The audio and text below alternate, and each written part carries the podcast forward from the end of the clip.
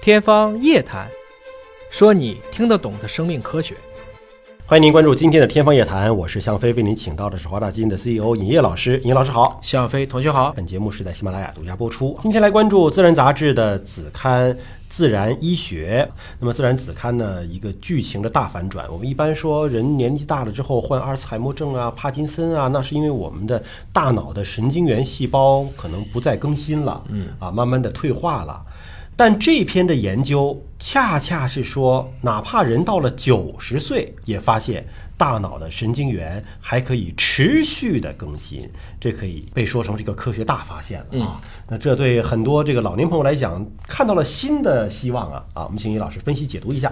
我始终都是认为神经元是具备再生功能的。嗯，我们过去的很多的不发现，或者说发现的不完全，其实也导致很多容易把别人一棒子打死。嗯，我们最近已经发现大量的神经元在特定条件下其实是可以重新产生一些再生功能的。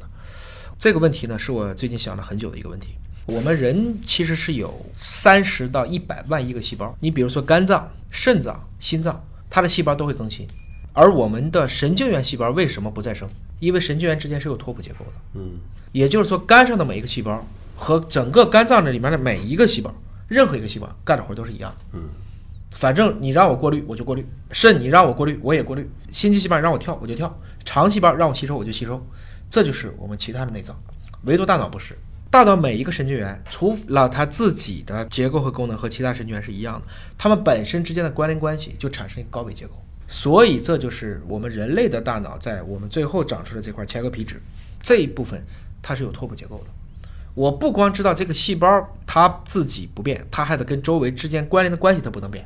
所以这个过程中，我们说它会建立很多神经元的连接。如果这些细胞在不断的更新，那这个人的思想肯定是混乱的。所以，就人的大脑其实不同的区域可能承载着不同的功能。我们通过一些阿尔茨海默症的患者可能反推哈，比如说有一些这个患者对他能够记住以前的事儿了，对新近发生的事儿记不住了，对对吧？那有可能就是说某一部分的区域还能够它调被动激出来活信息，对吧？但是我刚才所说的一个核心的问题是在于，你想，我如果我们说其他的细胞是个二维的，而我们神经细胞是三维的，对它必须要考虑跟其他这些细胞之间的关系，嗯，它是跟那些细胞是朋友的，对，嗯它们之间才能合起来去配合完成一些功能。我们以前就认为，既然基于这个，那这些细胞就是不能再生的，嗯因为一旦再生，比如说记忆细胞天天再生，那不什么也记不住吗？嗯昨天刚记住了，今天这细胞死了，那你怎么会记住呢？所以我们认为，成人神经元就不再发育了。它不能传递吗？把我的记忆传递给你，它的传递是什么？它的传递是拓扑结构。嗯，它的传递是我昨天在这儿，你昨天在这儿，我们两个之间，比如说就相隔十个微米。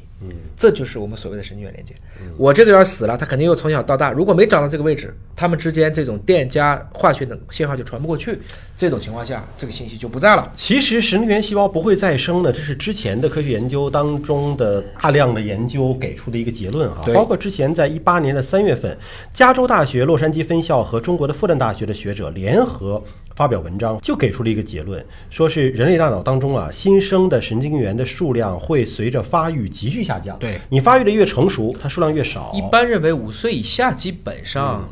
就超过五岁了，可能我们有好多神经元就关闭了。嗯它就其实能连接的就是五岁以后的，这是之前的一些论点，包括其实虽然我们也许只有百分之十的神经元被留下来了，这是你听过的，人类大脑只被开发了百分之十的对那个由来对，但这百分之十我们也就只能用它其中的百分之十，嗯也就是说足以去支撑人类我们这一辈子这一个时代所支持的学习能力。包括给出的结论说，成年人不会产生新的神经元，这是一八年的研究。嗯，但你看最新的这份研究，《自然》杂志子刊的，那相当于是推翻了原有的一个结论了。对因为它起码给出说，人到九十岁。大脑神经元是可以持续更新，更新是什么意思？对那不就是有新的神经元细胞出来吗？是这样子的。那么这篇文章呢，就是由西班牙马德里自治大学的这个研究组发现，健康成年人的海马体当中上千个新生的神经元，神经元的更新在他们目前的研究当中，最少在九十岁是 OK 的。那么研究还发现呢，在阿尔茨海默症的患者大脑当中啊，神经元的再生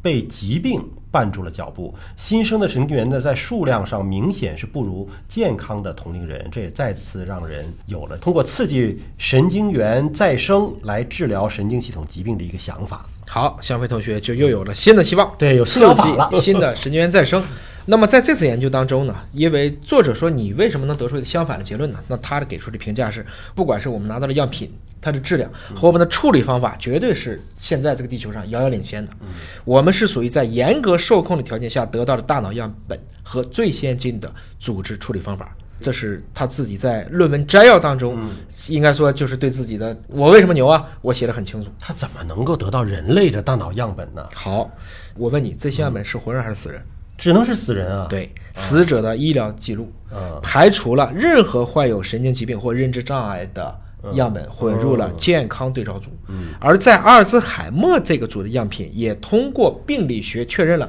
他的病情严重。嗯，也就是说，他是没神经病的，非常确定没有神经病。他有阿尔兹海默的，我重新看病理，以避免他混到了正常组。然后呢，他又强调了我对于这个样品的处理方法。最重要的就是它要有信号的产生，他就对荧光信号的检测，他认为非常重要。所以呢，他们费了很大条件去进行他的实验室各种方法的优化。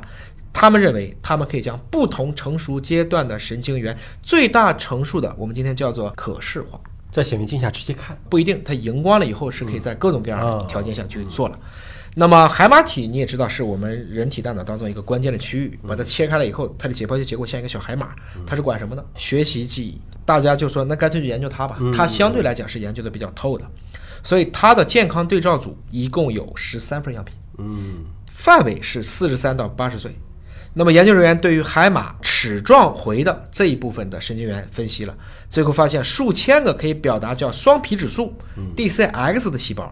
那么 DCX 表达一般是发生在神经元的分化阶段。如果发现大量的 DCX 信号，就证明这些神经元重新又在那分化。嗯，这是再生的，它们在积极的生长，这是他们先观测到的。它实际上取出的其实已经是去世的人的这个大脑样本，但他们还在再生。我们有各种各样的技术可以把这一刻的组织固定下来。嗯，这一刻它表达的分子是在的。对我只要找到这个分子，我就能判断哦当时，比如说四颗子弹，我证明这个人一定是在狂开枪。同时，我还在证明，这虽然有四颗子弹，我也觉得他是狂开枪，但是不是这个子弹就是那个枪里打出来的？对，他们也做了这样的实验，他们发现，为了确保它的结果是准确的，他专门找到了四种 DCX 抗体来确认。嗯，就除了我直接看 DCX 的荧光信号以外，我还要用四种抗体去识别它，最后证明是它的信号，没错。嗯，反复证明，子弹很多，就证明这个人肯定是突突突在那开，同时还证明了这个子弹就是从枪里打出去的。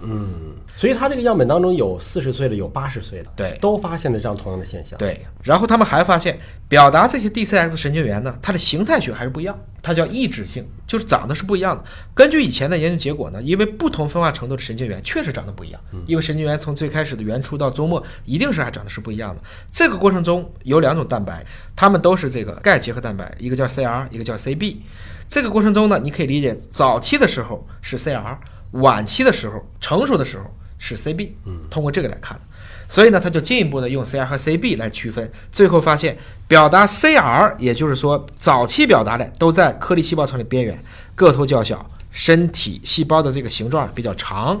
它是标准的没有成熟的神经元的形状。而表达 CB，我们说成熟型的就是一些圆滚滚的大家伙了，那么它们就是神经元的成熟表情。最后你发现了吗？因为在这个过程中，从 CR 的到 CB 的它都有，从很瘦很长的到胖乎乎的它都有。这证明什么一？个全周期啊。它就是一个多样性都存在，也就是说，它在周而复始的去完成了不断的再生。那也就是说明，完全推翻了之前的理论呐、原来之前说你神经元长成了之后，它可能就一直就在这儿了。好，但现在它其实是本身有一个自我更新的，所以对我们来讲，这就是我们人类的神经细胞是可以继续再生的，也就证明了为什么老院士还这么聪明，嗯啊，为什么老的科学家、工匠他们这么厉害啊？他们一直在用，而且他们的确在支持它再生，这是一部分。嗯，同时呢，对于你最关心的问题，阿尔茨海默症你既担心又关心的问题对，这一部分的样品也带来了好消息。十八名五十二岁到九十七岁的阿尔兹海默病情越重，新生神经元的含量越少。所以在人类正常老化的过程中呢，虽然新生神经元的数量也会下降，但是在四十到九十岁的任何年龄段，阿尔兹海默的大脑当中的新生神经元的数量都小于同期健康人的数量。也就是说，病人他的神经元不更新了，或者更新速度慢了对。导致这样的一个结果是那么，如果未来我们有办法促进人类的这个大脑神经元细胞再生，或者是用自体的这个神经元细胞培育了之后再给它植入回去，会不会就对这个疾病有一个治疗的缓解你呢？跟他想的是完全一样的啊他也这么我想就的可以通过这个点去切分这个问题，所以啊像被久病成医 啊。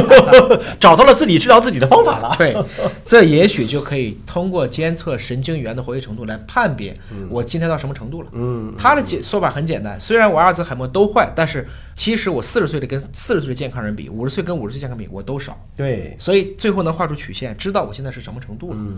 进而就可能会产生各种各样的针对这个的一些调节。而且如果再想的再未来一点，神经元细胞都可以体外再生培养的话，哇，那真的就是以后操作机器都真的是我们人工培养出的大脑操作机器了， 那是真的人智能。 对，哎，为什么？你看，这是西班牙的一个科学家啊，对他能够做成功这个事情。我们觉们得之西班牙失业率都太高了，是吧对呀、 哈我们之前你看这个美国的科学家和复旦大学科学家给出的结论恰恰相反啊，他怎么能做成这个事情呢？这有一个博士叫 Maria，他嗯自己说，我就是处理方法。嗯，他的这个大脑样品在处理的浸泡时间实际上是非常短的。哦，他认为过去做的大家都泡了二十四到四十八个小时，嗯而他刚才找到的关键信号 DCX，其实十二个小时就没有了。足够新鲜，因为我们今天拿大脑样品必须嗯很难它得是个去世的或者是动物。对，人的话，你不可能一个活人我给你取一片切片给你吗？嗯那人完了呀，是这是对吧不可能的嗯所以呢，这个呢，应该说是给了很多人正向的信息。当然，负面的意见一定有了。对，比如说你发现了没有成熟的细胞，不代表它就能变成成熟的细胞，对这也对呀、对，就是你等于说这个人到了十六岁，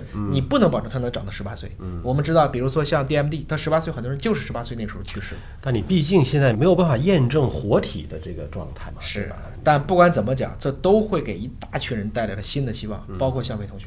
但是我确实在感慨啊，这个科学技术的研究能够有它今天这一步，其实也取决于了在西班牙这个地方，比如说去世的人对自己的遗体的捐赠的这种意愿，以及他能够通过官方的正常的渠道取得这些样本的这种便利性和规范性，才会支撑这个实验给出结果来。啊，你讲了一个很关键的问题。其实本身来讲，这个实验在我来看，它单从实验角度来看并不难，不就是取个组织切个片，看个荧光染色，用抗体再看一些可能是免疫沉淀或者其他的方法。但取样本难呐。但是选入组对，和取样的这种时效性，这是很难的。而且你看他这个年龄段从四十多岁到九十多岁，对，那这个量是非常大的。你想得广泛的这种遗体捐献的意识，在民众当中达成一种共识，你才有可能有这么广泛的样本。这也就论证了很多人开玩笑讲的话，把人当人研究的时候是研究不明人的。嗯，但是你都去弄一个狒狒，把人家脑子拿出来就对吗？可能也不对。不管怎么说，这些都给我们下一代的神经元研究带来了全新的希望。对，而且我觉得值得赞扬的就是这篇研究，它是经得起伦理的验证的。那么，感谢各位关注今天的节目，下期同样时间我们再会。